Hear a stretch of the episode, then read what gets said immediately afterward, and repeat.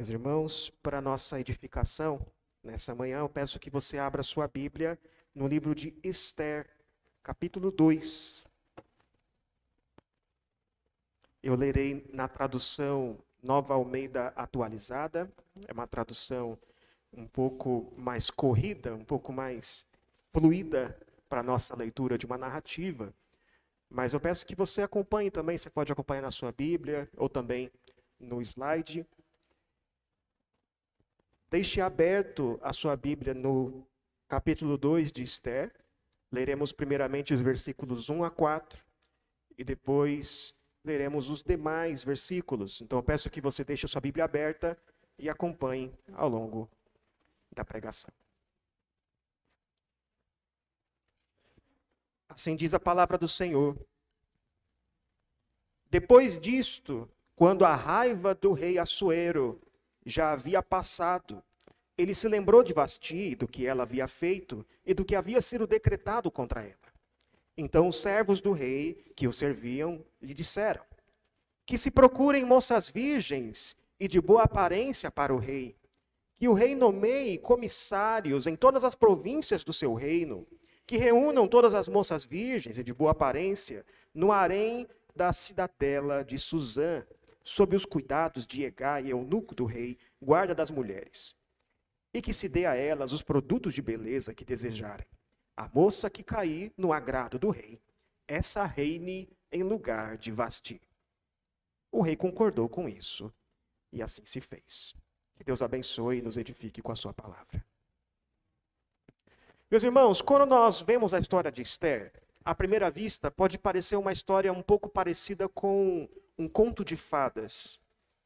No imaginário popular, quando pensamos na história de Esther, pensamos na história de uma jovem judia, simples, muito pobre, que por um acaso do destino, por um, uma escolha, ela acabou sendo escolhida para ser rainha. Tornou-se a esposa do rei. Então nós vemos isso e comparamos com histórias como Cinderela, não é? Ela foi lá naquele baile, deixou lá o sapatinho, o rei ficou procurando ela por todo o reino e até que um dia a encontrou e casou-se. Então aquela jovem pobre moça virou uma princesa. Ou então, talvez uma referência mais moderna, parece um pouco novela mexicana, não é? Todas as novelas mexicanas parecem que têm a mesma história, né? Jovem pobre se casa com um homem rico, tem uma vilã. É mais ou menos a mesma coisa. Se você riu nesse momento é porque você já assistiu e sabe como é, não é? Ah, mas quando nós prestamos atenção na história, nós percebemos que isso não se parece nem um pouco com um conto de fadas. Na verdade, está mais para um conto de terror. Assuero não é um príncipe encantado. Ele é um homem orgulhoso, um homem cruel, um homem beberrão que fica bêbado e toma decisões imprudentes, um homem que é capaz de humilhar a própria esposa publicamente, como nós vimos no capítulo 1. Então ele não é o príncipe encantado. E Esther também não é uma princesa. Se você prestar bem atenção na história, você vai perceber que Esther tem motivações dúbias, que Esther age de um modo um tanto quanto interesseiro, nós veremos aqui nesse texto. Então Esther também não é a heroína da história. Isso não é um conto de fadas, e nós não vivemos no mundo de conto de fadas.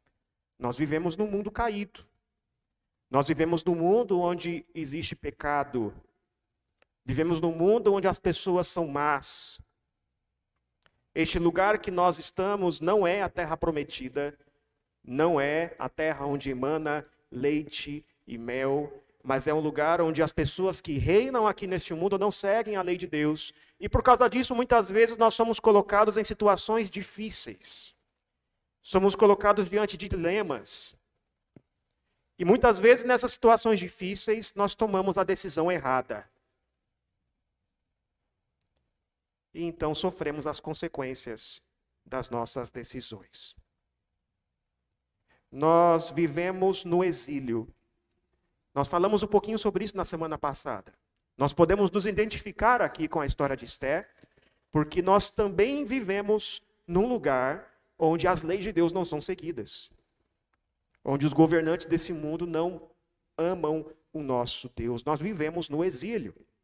E nós vimos na semana passada que o rei Assuero deu uma grande festa, um grande banquete, e que nesse banquete ele quis chamar a sua esposa Vasti para vir com a coroa real para exibi-la a todos os oficiais do reino persa. Ele queria mostrar sua esposa como se ela fosse um troféu. E ela não aceitou isso. Ela não aceitou e sofreu as consequências. Nós vimos que nesse mundo muita gente busca poder, busca glória, que nós podemos ficar encantados por essas coisas. Nós vimos que também há muitos perigos e ameaças àqueles que não se adequam a este mundo. Nós já vimos isso. Esse é o mundo que nós vivemos. Agora, no capítulo 2, nós veremos quem somos nós nessa história. Agora é o momento em que nós, os coadjuvantes, os figurantes da história, nós entramos em ato, nós entramos em cena. Aqui é o momento em que o povo de Deus aparece. Mas quem é o povo de Deus aqui? Quem é esse povo de Deus, esse povo judeu, que permaneceu na Pérsia? Esse povo de Deus é o povo infiel. Enquanto Esdras, Neemias e muitos judeus voltaram para a terra prometida, foram para Jerusalém trabalhar na construção, aqui nós estamos lidando com um povo de Deus que não foi, que achou mais confortável ficar na Pérsia que achou mais confortável ficar no lugar mais rico, na cidadela de Suzã, onde o rei vive. É o povo pecador, é o povo infiel, é o povo que sofre ainda as consequências de suas decisões e de seus pecados. É um povo que se amoldou à cultura, que se amoldou à moral dos persas. E muitas vezes nós somos esse povo. Nós somos o povo de Deus que vive no mundo. Nós somos de Deus, mas vivemos no mundo. E neste mundo, muitas vezes, nós somos pressionados a nos amoldar à cultura. Muitas vezes, nós somos pressionados a querer a mesma coisa que os outros querem. E muitas vezes, diante dessas pressões, muitos abandonam a fé. Ou quando não abandonam a fé, vivem uma vida dividida é crente na igreja, mas no trabalho é descrente. É crente na igreja, mas na universidade é igualzinho os outros. Muitas vezes nós somos esse povo. E agora nós veremos o que acontece quando esse povo, quando os coadjuvantes, eles entram em cena. E a primeira coisa que acontece quando esse povo entra em cena, quando nós entramos em cena, é que o povo de Deus é colocado diante de situações difíceis. É o que nós vemos aqui nos versículos 1 a 4 toda aquela situação envolvendo o rei Assuero e a rainha Vasti, aquela briga familiar entre os reis, que se fosse hoje em dia sairia nos jornais, sairia na TV. Aquilo gerou uma situação difícil para o povo de Deus que vivia na Pérsia. Então, recapitulando o que nós vimos antes, o rei Assuero deu aquele grande banquete e ele, bêbado, mandou que a sua esposa viesse com a coroa na cabeça, ela não quis vir. Então ele pediu conselho dos seus sábios. E os sábios do rei aconselharam ele a mandar embora Vasti. Ela não vai entrar mais na sua presença, ó rei. Disseram para o rei emitir um decreto. E um decreto dos persas é algo irrevogável. É como uma decisão de juiz que mantém uma jurisprudência. Então, a partir do momento que se foi tomada uma decisão, aquilo não pode mais voltar atrás. Então o rei fez isso, expulsou Vasti de sua presença de modo precipitado. Mas agora algum tempo se passou. E depois de algum tempo o rei começou a sentir saudade de Vasti. Ele se lembrou de Vasti. Ele já não está mais sob o efeito do álcool, ele já não está mais sob o efeito dos seus sábios que aconselharam ele a fazer isso. Então ele se lembrou da esposa que ele mandou embora. E ele se lembrou do que ela fez. E ele se lembrou do que ele fez. E não tinha mais volta. Não tinha mais volta. O decreto que ele emitiu é irrevogável. Ele agiu de um modo precipitado, cabeça quente.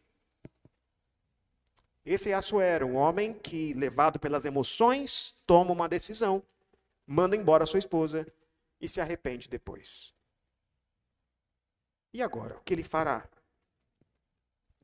Então Assuero pediu ajuda dos seus sábios, e os sábios, sempre com grandes ideias, chegaram para ele com a seguinte ideia: vamos fazer um concurso, rei. Vamos pegar as mulheres mais bonitas de todo o império, de todas as províncias. Vamos dar a elas um tratamento de beleza. Então, ó rei, o senhor vai dormir com todas elas. Que é isso que acontece aqui. O senhor vai dormir com todas.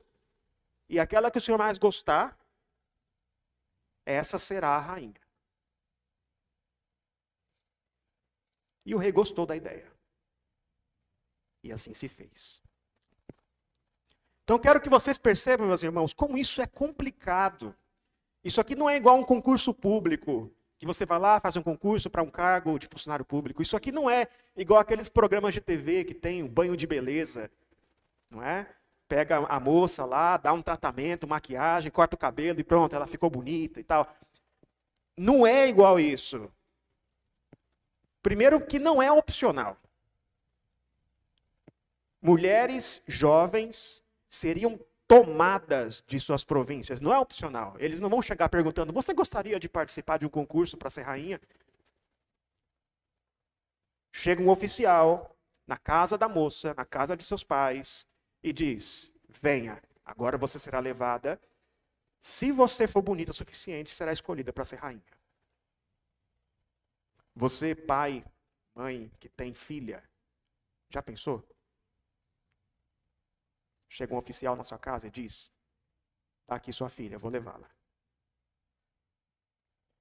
E essas mulheres estariam fadadas a uma vida sem sentido. Nós veremos isso um pouco mais tarde, nos versículos 12 a 14, mas veja o que vai acontecer com elas. Elas vão ter um tratamento de beleza por um ano. Então, todas elas vão passar uma noite com o rei. Caso o rei goste delas, de uma delas se torna rainha. Mas caso o rei não goste, ela volta para casa e volta para sua vida normal? Não. Ela vai para a casa das concubinas e se torna uma concubina do rei. Não vai se casar, não vai ter filhos, não vai ter uma vida normal, vai viver em meio a muito luxo, boa moradia, boa comida, mas uma vida sem sentido. Vai estar lá à disposição sempre que o rei a quiser. Para nós que vivemos no século 21, creio que todo mundo acharia isso terrível. Até um descrente, olhando para essa situação, ele veria isso e falaria: Isso é inadmissível, isso é inaceitável. Mas para as moças daquele tempo, talvez isso fosse visto como ganhar na loteria. Você vai ter teto, você vai ter comida, você vai ter luxo, vai ter riqueza, vai viver no palácio do rei, na casa das concubinas, comendo as iguarias do rei. Para uma pobre moça daquele tempo, isso podia parecer até um bom negócio. Você vai ser da realeza, da noite para o dia você será uma subcelebridade. Mas e para aqueles que fazem parte do povo de Deus? e para aqueles que seguem a lei de Deus. E para aqueles que só comem as comidas, que assim era para os judeus, só comem as comidas que Deus permite. Não comem alimento impuro, comidas impuras. E para aqueles que entendem que o casamento é uma dádiva de Deus e a intimidade entre homem e mulher só deve ser desfrutada no casamento. E para o povo de Deus? O povo de Deus aqui é colocado diante de um dilema. Esther e Mordecai são colocados diante de um dilema. E muitas vezes o povo de Deus é colocado em situações assim, em situações difíceis. Muitas vezes nós não nos encaixamos no modo como o mundo funciona, então somos colocados contra a parede. Vai ter situações em que você vai ter de mentir. O seu chefe diz para você, ó, fala que eu não tô, fala isso, fala aquilo. Muda um pouquinho esses números aí, senão vamos pagar muito imposto. E aí você tem duas opções: aceitar essa desonestidade, mentir, ou perder o emprego. Ou não ser mais contratado. Ou não ser promovido. Ou então você está no ambiente de trabalho e você tem amigos e amigas. Só que se você quiser manter essas amizades, você vai ter de tolerar o pecado. Você vai ter de se envolver com práticas pecaminosas. Você vai ter de fingir que está tudo bem. Você terá de ir a festas, de frequentar lugares, de participar de atividades cheias de tentações para um cristão. E se você não faz isso, você começa a ser excluído, você começa a ser preterido, não te convidam mais para as suas festas, você se sente sozinho. Isso pode acontecer no trabalho, pode acontecer na escola. Muitos crentes solteiros vivem um dilema. Porque nós sabemos, a Bíblia diz que o crente deve se casar com um cristão. Nós devemos nos casar no Senhor. Casar-se com alguém piedoso, com alguém que também queira servir a Deus. Mas aí então o crente solteiro não encontra ninguém para se casar na igreja. E aí tem aquele descrente lá, aquele circunciso lá, que fica mandando mensagenzinha, que fica tentando, que fica convidando. E aí a moça sozinha faz o quê? Fica sozinha ou namora o descrente? É um dilema. A Bíblia nos diz o que fazer, mas às vezes o que a Bíblia nos diz o que fazer um custo alto para nós. E aí então, no mundo, os relacionamentos também não são do, da maneira que a, que a lei de Deus requer. A gente sabe que no mundo não existe esse negócio de intimidade só no casamento, não é? Eles ficam, depois namoram, depois moram junto e olhe lá se casa. Às vezes nem se casa. Parece que o modelo cristão, parece que o padrão da lei de Deus não se encaixa mais no modo como o mundo funciona. E se você for um crente coerente nesse mundo, muitas vezes você será visto como uma espécie de ET, como um extraterrestre, alguém muito esquisito. Nesse mundo nós passamos por situações assim. O povo de Deus é colocado em situações difíceis. Como lidar com isso? Que nos leva ao segundo ponto. A segunda coisa que acontece quando entramos em cena nesse mundo é que muitas vezes nós falhamos. Acompanhe comigo a leitura, a partir do versículo 5 até o 7. Ora, na cidadela de Suzã havia um judeu da tribo de Benjamim chamado Mordecai, filho de Jair, filho de Simei, filho de Quis. Ele tinha sido levado de Jerusalém com os exilados que foram deportados com Jeconias, rei de Judá, a quem Nabucodonosor, rei da Babilônia, havia levado para o exílio. Mordecai havia criado Adassa, que é Esther, filha de seu tio, que era órfã de pai e mãe. A jovem era bonita e formosa. Depois que o pai e a mãe dela morreram, Mordecai a adotou como filha. Então agora os personagens entram em cena.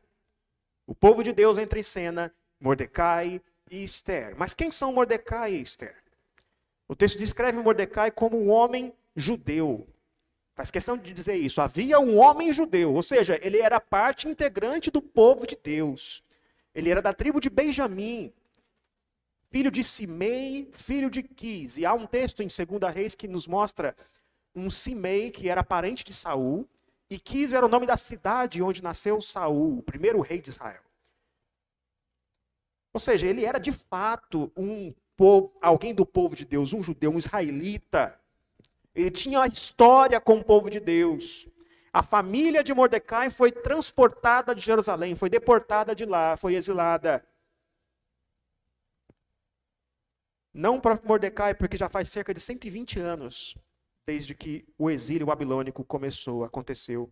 Mas a família dele foi trazida de lá, de Jerusalém, até a Babilônia na época. Então ele era um judeu. Só que tem uma coisa esquisita na descrição de Mordecai: o nome dele. Algumas traduções bíblicas, quem já viu algumas outras traduções aqui, já deve ter visto uma variação desse nome, Mardoqueu. Alguém já deve ter visto, né? Mordecai ou Mardoqueu. As duas traduções são possíveis, não é? Esse nome, ele é muito parecido. Existe uma semelhança muito grande entre esse nome e o nome de um deus pagão. O deus Marduk. Marduque, Mordecai ou Mardoqueu, Marduk. Há uma semelhança muito grande entre o nome de Mardoqueu e o nome desse deus pagão. Não é um nome hebreu. Não é um nome hebreu. Tipo, você encontrar uma pessoa que é português, um, um cara português, e pergunta para ele: qual é o seu nome? Washington. Alguma coisa não bate aqui. E Mordecai morava aonde? Na cidadela de Suzã. E isso é curioso também. Existia a cidade de Suzã, que é onde muita gente morava, a população em geral morava, e existia a cidadela de Suzã, que era o pequeno vilarejo em torno do palácio do rei. Para quem já viu Brasília, pensa mais ou menos, você tem a cidade de Brasília, e muita gente mora em Brasília, e você tem Planalto Central. Então, quem mora na cidadela de Suzã é gente importante, porque era o centro político-administrativo, é onde acontecia os grandes banquetes dos oficiais. E Mordecai morava lá. Ele era um homem importante. Ele tinha livre acesso à porta do palácio. Nós vemos nesse texto que o tempo todo ele estava indo e voltando do palácio, indo e voltando do palácio ele tinha livre acesso, ele tinha contatos, ele tinha privilégios. Então ele era um homem muito privilegiado no mundo persa. E ele tinha uma filha de adoção, que na verdade era sua prima de sangue, chamada Esther. O texto nos diz que Esther era filha do tio de Mordecai, ela era órfã de pai e mãe, então Mordecai resolveu criá-la a adotou. E isso é uma atitude muito boa, muito nobre da parte dele. E o texto nos diz também que Esther era, era jovem, bela, de boa aparência e formosura. Ou seja, ela cumpria todos os requisitos para ser a rainha, segundo a escolha dos oficiais do rei. Então já sabemos que ela será levada. Mas tem uma coisa curiosa também sobre Esther. Esther tem dois nomes. Ela tem dois nomes. É como aquelas pessoas estrangeiras que vêm para o Brasil e tem um nome que é impronunciável na nossa língua. Eu conheci certa vez um homem coreano que tinha um nome que eu tentei falar três vezes, não consegui. Aí ele falou assim: pode me chamar de Ted. Aí ficou Ted, porque eu não consegui falar o nome dele. Mas ela tinha dois nomes: um nome hebreu, Adassa, que significa murta, é o nome de uma planta a planta murta, a daça. E ela tinha o nome persa, Esther. Esther significa estrela. Esther, estrela. Mas também é muito similar, muito parecido com o nome de uma deusa, a deusa estrela, a deusa pagã Ishtar. Esther, Ishtar, a deusa estrela adorada por muitos pagãos. Então ela era judia, mas tinha um nome diferente. Mordecai e Esther, eles são judeus? Sim. Mas eles também são persas. Eles nasceram na Pérsia. Eles cresceram na Pérsia. Eles nem sabem como é Jerusalém. Eles nem sabem como é viver como povo de Deus prestando sacrifício, prestando culto no templo. Eles não sabem o que é isso. Eles cresceram na Pérsia. Eles foram influenciados pela cultura dos pagãos. Eles têm um pé no mundo judeu e um pé no mundo. Então, como esses dois, meio judeus, meio persas, reagem a esse chamado, a essa situação do concurso? Acompanhe comigo a leitura, versículos 8 a 11. Quando a ordem e o decreto do rei foram divulgados, muitas moças foram levadas para a cidadela de Suzã sob os cuidados de Egai. Levaram também Esther ao palácio real e a entregaram aos cuidados de Egai, guarda das mulheres. A moça lhe pareceu formosa e alcançou favor diante dele. Por isso Egai se apressou em dar-lhe os produtos de beleza e a alimentação especial. Também lhe deu sete moças escolhidas do palácio real e a transferiu com essas moças para os melhores aposentos do harém. Esther não havia declarado seu povo, nem a sua parentela, pois Mordecai lhe havia ordenado que não dissesse nada a respeito disso. Mordecai passeava todos os dias diante do pátio do harém para saber como Esther estava passando e o que ia acontecer com ela. Então Esther era jovem, bonita, formosa e foi levada ao concurso. E chegou o dia, chegou o dia em que ela seria levada. Pense, muitas moças, todas reunidas na cidadela de Suzã, gente de todo o império, de todas as províncias, levadas à força para lá. E Esther estava lá entre elas. E o eunuco, empregado do rei, gostou de Esther. Ele olhou para Esther e falou assim: É essa, gostei dessa aqui. Então ele resolveu dar a ela tratamento preferencial os melhores produtos de beleza, alimentação especial, ela comeria das finas iguarias do rei, e colocou ela entre as preferidas, entre as preferidas para ganhar o coração do rei.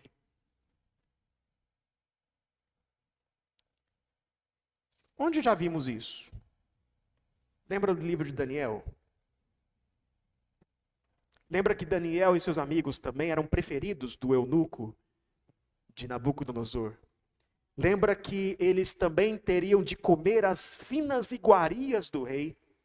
Eles ter, também teriam uma alimentação especial, mas Daniel se recusou a comer das iguarias do rei. Ele cumpria as leis de Deus. Ele seguia uma dieta de alimentação kosher. Então ele não poderia comer das iguarias do rei de carne impura. Ele pôs no seu coração: não vou me contaminar com isso. ele resistiu e Deus abençoou Daniel. Nós vimos isso na série de estudos sobre Daniel. Mas e Esther? Será que ela vai resistir? Será que ela vai se manter firme? Será que ela vai colocar no seu coração? Não vou me contaminar com as iguarias do rei. Aqui não vemos nada. Ela foi submissa em todas as coisas. Ela se entregou. Ela não parecia estar preocupada se havia ou não carne impura naquelas comidas que ela comeria. Ela fez tudo o que devia fazer para ganhar. E ela não diz para ninguém, ela não diz a ninguém que ela é judia. Lembra lá de Daniel? Todo mundo sabia que Daniel e seus amigos eram judeus, vindos do exílio, mas Esther não conta a ninguém a sua origem, a sua identidade como parte do povo de Deus. Porque Mordecai diz para ela não dizer para ninguém, não falar nada. Mordecai era, era um pai preocupado. Ele pensava assim: todo cuidado é pouco. Não, fica quietinha, fica na sua, vai dar tudo certo. Vai que atrai confusão você falar que é judia. Já vimos o que aconteceu no passado. Mordecai era um pai preocupado. Ele ia todo dia lá na porta da casa dela, na porta da casa das mulheres, para saber como Esther estava pai coruja. Mordecai age aqui como muitos pais que se preocupam mais com a segurança e o bem-estar dos seus filhos do que com o seu testemunho, do que com a sua piedade, do que com o fato de amarem a Deus ou não. E como Esther e Mordecai reagem a isso, então? Como eles reagiram à chegada do concurso? Esther seguiu as instruções ficou na dela, não contou a ninguém quem ela era, e Mordecai apenas diz para ela: não fala para ninguém, fica na sua e segue as instruções. Imagine você, pai, se sua filha fosse levada para esse concurso. Você diria para ela apenas isso? Fica quietinha. Ou você tentaria de tudo para tirar ela dessa situação?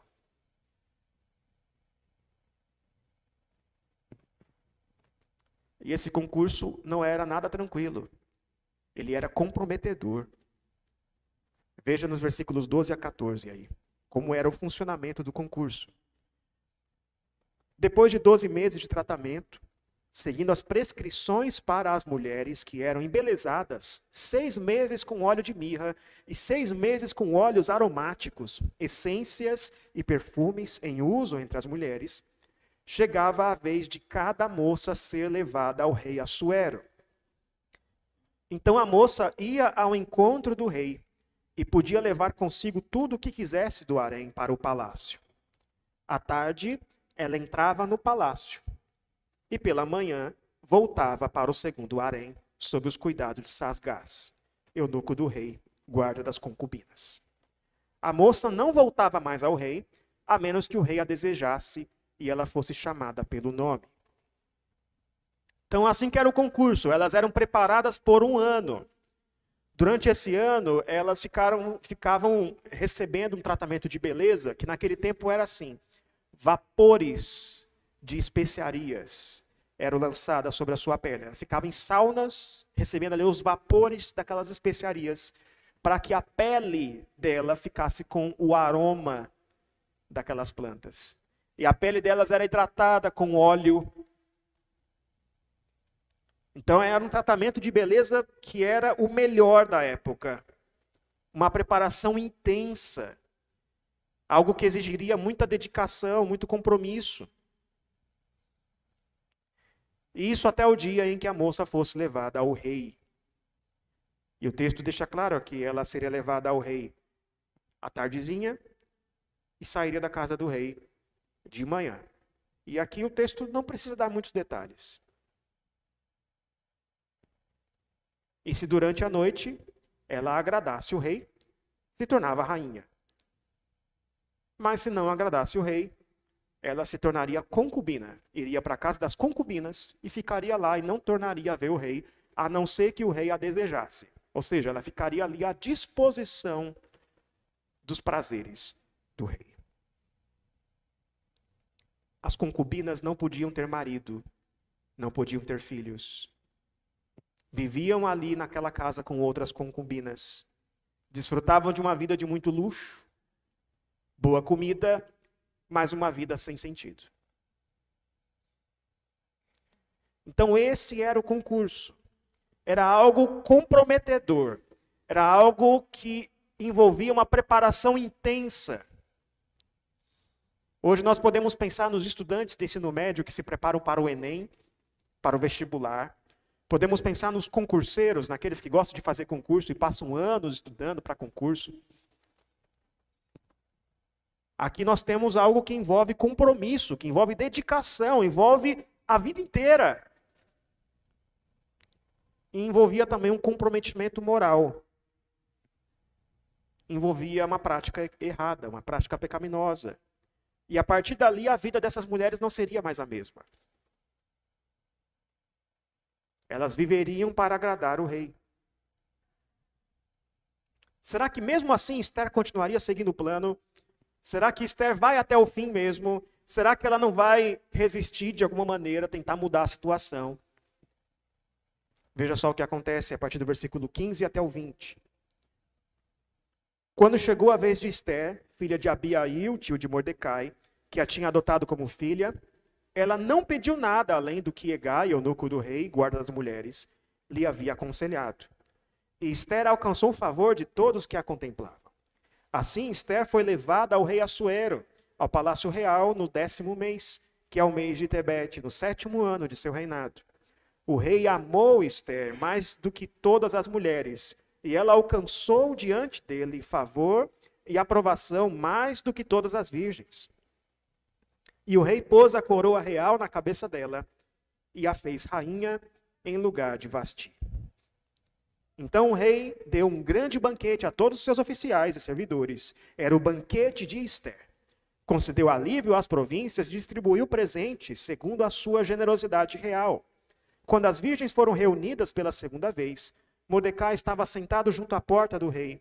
Esther ainda não havia declarado sua linhagem, e o seu povo, como Mordecai, lhe havia ordenado. E Esther continuava a cumprir as ordens de Mordecai, como tinha feito quando este a criava. Então, o que Esther fez diante dessa situação? Ela seguiu todas as orientações. Ela podia levar qualquer coisa à casa do rei, mas ela levou somente o que o eunuco disse para ela levar.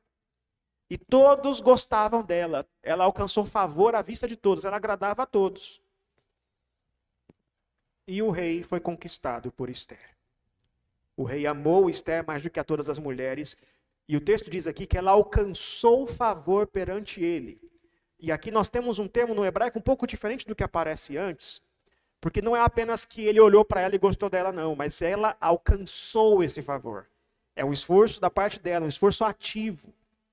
Em outras palavras, ela o conquistou, ela o seduziu, ela usou todas as ferramentas possíveis. E o rei ficou tão feliz, tão alegre, que distribuiu presentes e isenções de impostos. Nós já vimos a generosidade do rei, como o rei gosta da banquete. E ele faz com Esther aquilo que ele não conseguiu fazer com Vasti. Ele queria exibir Vasti na frente de todo mundo e Vasti se recusou, não é? E agora o que ele faz? Ele dá um banquete, o banquete de Esther. E mostra para todo mundo, ó, essa é Esther. Essa é minha esposa. E Esther se sujeita a isso. Esther é submissa, se sujeita aos eunucos. Esther se sujeita também às vontades do rei Assuero. E ela também obedece a Mordecai. Ela não conta para ninguém sua origem. Ela não diz para ninguém que ela é judia. Ela faz tudo o que o seu tutor mandou. Então podemos resumir assim a atitude de Esther. Ela é submissa a tudo e a todos. Mas alguém pode dizer assim: mas ser submisso é uma coisa boa, não é? A Bíblia diz que nós devemos nos sujeitar às autoridades, não é verdade? A Bíblia diz que as mulheres devem ser submissas a seu marido, elas devem ser auxiliadoras dos seus maridos. Mas o crente não pode ser submisso ao pecado. Diante desse dilema em que ela foi colocada, Esther e Mordecai seguiram a filosofia daquela música. Deixa a vida me levar. Vai deixando. Vai seguindo. Compare a atitude deles com a de heróis da fé. Compare com a atitude de José, que diante do convite da esposa de Potifar, ele correu. E isso trouxe prejuízo para ele, porque depois foi colocado na prisão. Compare com os amigos de Daniel que se recusaram a dobrar-se perante a estátua, mesmo diante da ordem do rei. Só que Esther e Mordecai cederam. Eles não são heróis. Eles são gente pecadora. E nós também somos assim, muitas vezes. Muitas vezes eu e você, diante dos dilemas deste mundo, nós falhamos. Muitas vezes nós tomamos as decisões erradas. Quando nós nos submetemos àquilo que nós não deveríamos nos submeter. A Bíblia diz que devemos ser submissos às autoridades, devemos obedecer o nosso chefe, obedecer o presidente, os juízes, os policiais, devemos seguir as leis, mas isso não é absoluto. Há momentos em que nós devemos desobedecer. Que momentos são esses? Quando obedecer me levar a pecar. Se eu tiver de escolher entre obedecer a homens e obedecer a Deus, eu devo obedecer a Deus. Esse é o momento onde a desobediência civil é permitida. Você não deve obedecer o seu chefe quando ele te mandar fazer algo ilegal.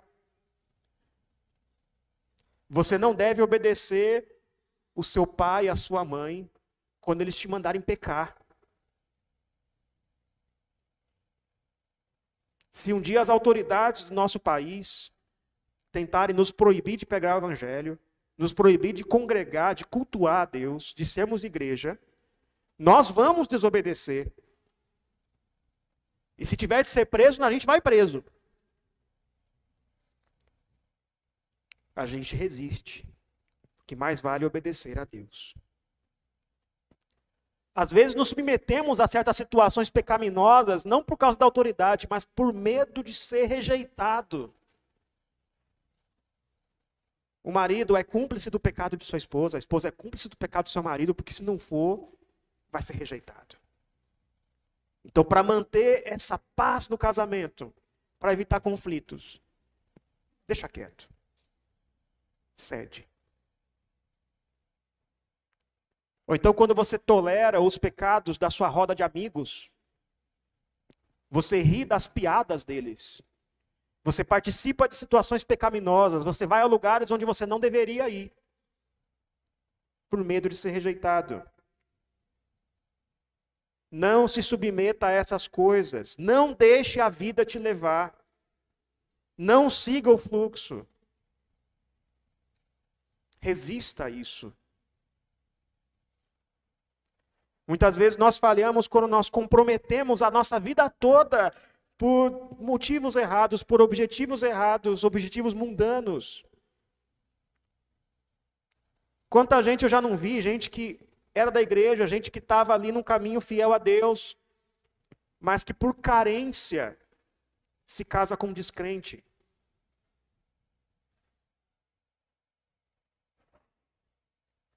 Porque pensa assim, eu não aguento mais ficar sozinho. Eu não encontro ninguém na igreja, eu vou me casar com essa pessoa. Então essa pessoa se une, se torna uma só carne com alguém que não ama a Deus, que não tem a mesma prioridade e compromete a sua vida, compromete o seu futuro para resolver uma carência temporária. Quando a pessoa é crente mesmo e comete um erro desse, ela sempre se arrepende. Se é crente. Se, se for crente, ela se arrepende. Compromete o futuro inteiro. Nós falhamos quando valorizamos mais a nossa segurança e o nosso bem-estar nesse mundo e dos nossos filhos do que a nossa vida com Deus. Mordecai preferiu que Esther ficasse segura, não contando a ninguém sua origem, ao invés dela resistir a essa situação. Alguns diriam assim, mas ela não teve escolha. Mas teve escolha. O texto fala duas vezes que ela não disse a ninguém sua origem, sua linhagem. O texto faz questão de te dizer isso. Ela não contou para ninguém. Foi uma escolha dela. E essa escolha tem consequências. Ok, ela ficou viva. Ela ficou segura. Ela se tornou rainha. Mas ela se casou com um homem descrente. Ela se casou com um homem orgulhoso, com um homem que gosta de humilhar mulheres. Valeu a pena? Eu conheci pelas igrejas onde eu passei muitos pais que tiravam os filhos da EBD porque estava demorando demais para acabar a aula. Que tinha domingo que não levava os filhos para a igreja porque tinha compromisso aqui e ali que não deixava que os irmãos corrigissem os seus filhos. Que levava os filhos para tudo quanto é tipo de curso, curso de inglês, curso de artes marciais, curso disso, curso daquilo, mas não levava para as programações da igreja. Que não orava com seus filhos, que não ensinava a Bíblia aos seus filhos. Aí quando os filhos crescem, se tornam bem-sucedidos. Alguns até passam em medicina, mas não permanecem no caminho do evangelho. Então os pais sofrem e oram por seus filhos.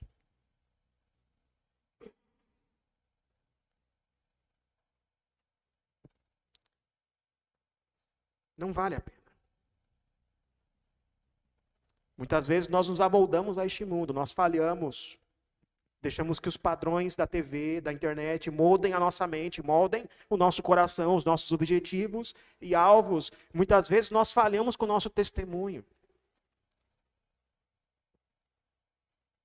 Talvez você alguma vez já disse o que não devia dizer, fez o que não podia fazer. Então colhe as consequências. Até hoje vai ter alguém que diz assim para você: você é crente, mas aquele dia você fez isso. E não tem o que você falar porque você fez mesmo.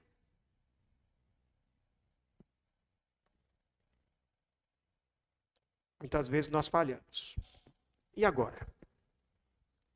Graças a Deus não somos protagonistas dessa história. Somos apenas os coadjuvantes. Somos os figurantes. Deus é o protagonista da história. Ele é o personagem principal. E ele ainda fará o seu ato. Apesar das nossas falhas, apesar dos nossos pecados, Deus ainda trabalha em nossas vidas. Deus ainda é capaz de transformar a sua vida. Assim como Deus trabalhou na vida de Abraão. Abraão, lembra? Era um homem mentiroso, um homem que mentia, dizendo que sua esposa era sua irmã, deixando que a sua esposa fosse para o quarto com o Faraó. Lembra disso? E foi de Abraão que Deus formou o povo de Deus. Jacó, o enganador, o homem que buscava no casamento resolver todas as suas carências afetivas. Deus trabalha com pessoas quebradas. Deus é capaz de usar você. Veja os versículos 21 a 23, acompanhem comigo. Naqueles dias, quando Mordecai estava sentado junto à porta do rei, dois eunucos do rei, que se chamavam Bigtan e Teres, e eram do corpo da guarda, ficaram indignados e planejaram matar o rei Assuero. Isto chegou ao conhecimento de Mordecai, que o revelou à rainha Esther. E Esther o disse ao rei, em nome de Mordecai. Investigou-se o caso, e era fato. E os dois conspiradores foram pendurados numa forca. Isso foi escrito no livro das crônicas diante do rei. Então Mordecai ficava ali, vivia ali na porta da casa do rei, da casa das mulheres, para saber o que estava acontecendo. Ele era um pai atencioso, era um pai preocupado. E estando lá, ele ouviu, por acaso, e a gente sabe que não existe coincidência, é tudo providência de Deus. Mas ele ali ouviu uma conspiração contra o rei, o rei Assuero. Então ele foi lá e contou a Esther. E Esther contou ao rei. E aquilo foi investigado e se descobriu que era verdade. E os conspiradores foram punidos, foram mortos. E o nome de Mordecai foi inscrito no livro das crônicas do rei. E esse acontecimento parece pouco importante agora, mas lá na frente ele será importante. Porque é graças a esse acontecimento que Mordecai e Esther poderão agir de um modo que glorifica a Deus, salvando o povo de Deus. Deus estava preparando tudo. Deus estava cuidando de cada detalhe. Então, ainda que Mordecai e Esther tenham pecado, ainda que tenham cedido a toda essa situação e ido parar no palácio do rei por causa das suas decisões erradas, aquilo que eles fizeram para o mal, Deus planejou para o bem. Eles são pecadores, mas também são povo de Deus. E Deus prometeu que iria cuidar do seu povo. E Deus prometeu que iria trazer o seu redentor por meio desse povo. E até mesmo os seus erros. E isso não desculpa o pecado, tá? Não é que, ah, então pode pecar porque Deus pode usar para o bem. Não é isso. Mas é que até mesmo quando parece tudo perdido, que o nosso pecado estragou tudo, Deus, de uma maneira misteriosa, Ele pode usar isso para o bem. E agora Mordecai e Esther tinham uma oportunidade de fazer alguma diferença, de fazer um bem ao rei. Eles salvaram a vida do rei. E talvez Deus tenha te colocado no lugar onde você está agora, para que você possa fazer algum bem. Mordecai e Esther não são heróis. Não leia a história de Esther como se eles fossem heróis, como se eles fossem exemplo para nós. Não diga a ninguém, seja como Esther. Na verdade, é o contrário, não seja como Esther. Eles eram falhos, eles eram pecadores, mas Deus os usou mesmo assim. E vai chegar um momento em que eles serão obrigados a revelar sua identidade. Vai chegar um momento em que eles vão ter de dizer: somos judeus, somos do povo de Deus. Deus ainda pode fazer coisas maravilhosas em sua vida. Talvez você seja essa pessoa que tomou decisões erradas no passado. Que casou-se com quem não devia casar. Que escolheu o caminho errado na profissão. Que tomou decisões equivocadas. Talvez você seja esse que estragou seu testemunho, que se meteu com vícios. E talvez até hoje você colha as consequências disso na sua vida. Talvez essa seja a sua situação. Mas Deus ainda pode operar em sua vida.